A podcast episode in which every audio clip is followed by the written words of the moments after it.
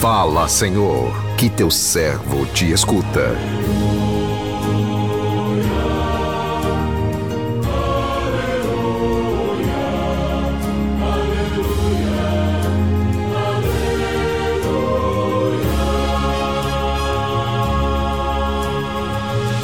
O Senhor esteja convosco, Ele está no meio de nós.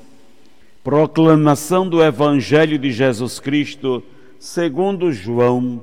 Glória a vós, Senhor. Naquele tempo, disse Jesus aos seus discípulos: Em verdade, em verdade vos digo, vós chorareis e vos lamentareis mas o mundo se alegrará. Vós ficareis tristes, mas a vossa tristeza se transformará em alegria. A mulher, quando deve dar à luz, fica angustiada porque chegou a sua hora. Mas depois que a criança nasceu, ela já não se lembra dos sofrimentos por causa da alegria de um homem ter vindo ao mundo. Também vós agora sentis tristeza, mas eu hei de ver-vos novamente, e o vosso coração se alegrará, e ninguém vos poderá tirar a vossa alegria. Naquele dia não me perguntareis mais nada. Palavra da salvação, glória a vós, Senhor.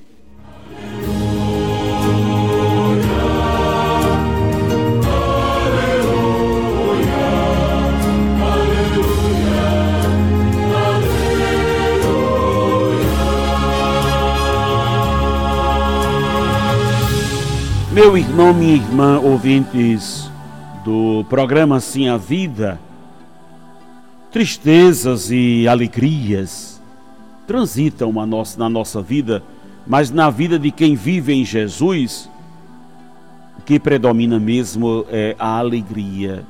Ninguém consegue tirar a alegria de quem vive em Jesus, pois a sua alegria independente, é, independe do externo, das circunstâncias em que ele esteja vivendo. As tristezas quase sempre são provocadas por causas externas. Já as alegrias verdadeiras vêm de dentro, brotam do coração. De uma coisa podemos ter certeza: tristezas não encontram espaço no coração habitado por Jesus. O evangelho que a liturgia hoje traz para nós é a continuação do evangelho de ontem, quando Jesus continua despedindo de seus discípulos. Um momento difícil, tanto para os discípulos quanto para Jesus, mas difícil para os discípulos que não compreendiam as revelações de Jesus.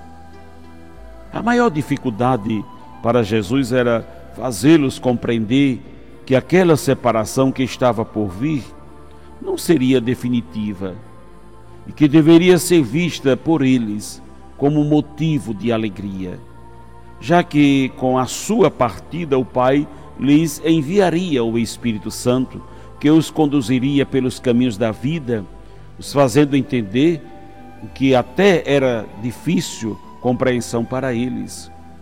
Humanamente, era muito difícil para os discípulos para os discípulos aceitarem aquela separação, afinal, eles haviam apostado o destino de suas vidas junto de Jesus. Era muito doloroso para eles imaginá-los sem a presença do grande Mestre. As revelações de Jesus a respeito do desfecho de sua trajetória terrena os pegaram de surpresa, lhes causando um grande choque. Jesus compreendia o abatimento dos discípulos, por isso ele estava sempre consolando-os, afirmando que tudo estava para acontecer, não podia vir no relacionamento deles, já que, eles, que ele voltaria a vê-los. Também vós agora senteis tristeza, mas eu hei de ver-vos novamente, e o vosso coração se alegrará, e ninguém vos poderá tirar a vossa alegria. Ao citar o exemplo de uma mulher em trabalho de parto, Jesus quis dizer aos discípulos e hoje a nós que as nossas dores, assim como a dor de uma mulher prestes a dar luz, são passageiras, não duram para sempre. Mas depois da dor vem sempre a alegria, o que acontece com uma mulher que depois de passar tantas dores se alegra ao ter nos braços o seu filhinho. É importante, meu irmão, minha irmã, termos em mente que não foi Deus quem propagou a separação entre Jesus e os discípulos. Não foi Deus que programou. A Deus não alegra o sofrimento de ninguém, ele não queria um desfecho trágico para a vida terrena Jesus não era do seu agrado ver o seu filho na cruz, Deus só permitiu que tudo acontecesse para que a humanidade fosse salva.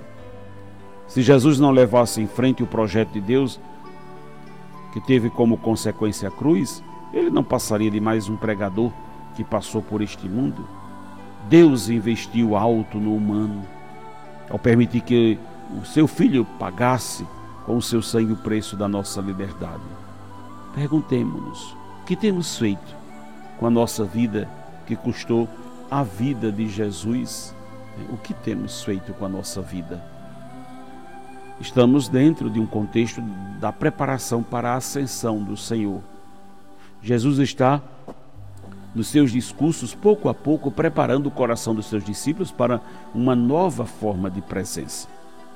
Portanto, o Evangelho apresenta esse exemplo, como eu disse, da mulher que vai dar à luz, está angustiada pelas dores do parto. Vejam, o movimento devia ser, um, de ser é uma constante na nossa vida. Desde a nossa concepção, passamos pelo o processo de nos tornar alguém, desde que fomos concebidos no ventre da nossa mãe, estamos com a vida nesse movimento de nos tornar aquilo né, para o qual fomos destinados a ser.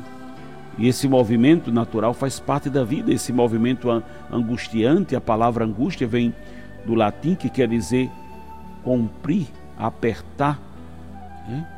É a vida que nos aperta, é a vida que nos impele ao crescimento, é a vida, né? é a vida que nos empurra muitas vezes para o crescimento, um crescimento necessário que passa por etapas muitas vezes bastante angustiadas angustiantes. A angústia do parto é a angústia do sofrimento, é a angústia de enfrentar a vida, de enfrentar as dificuldades, é a angústia de enfrentar as necessidades que nós temos de ter distância de certas situações, de amadurecer, de crescer e nos desapegar de muitas coisas.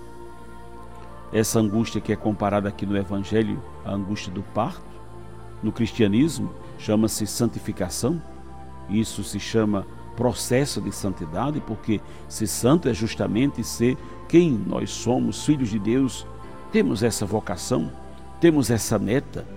Precisamos chegar a esse patamar, a santidade. A santidade para o cristão são essas dores do parto, porque todos os dias precisamos nos converter, todos os dias precisamos passar pelo processo doloroso da conversão.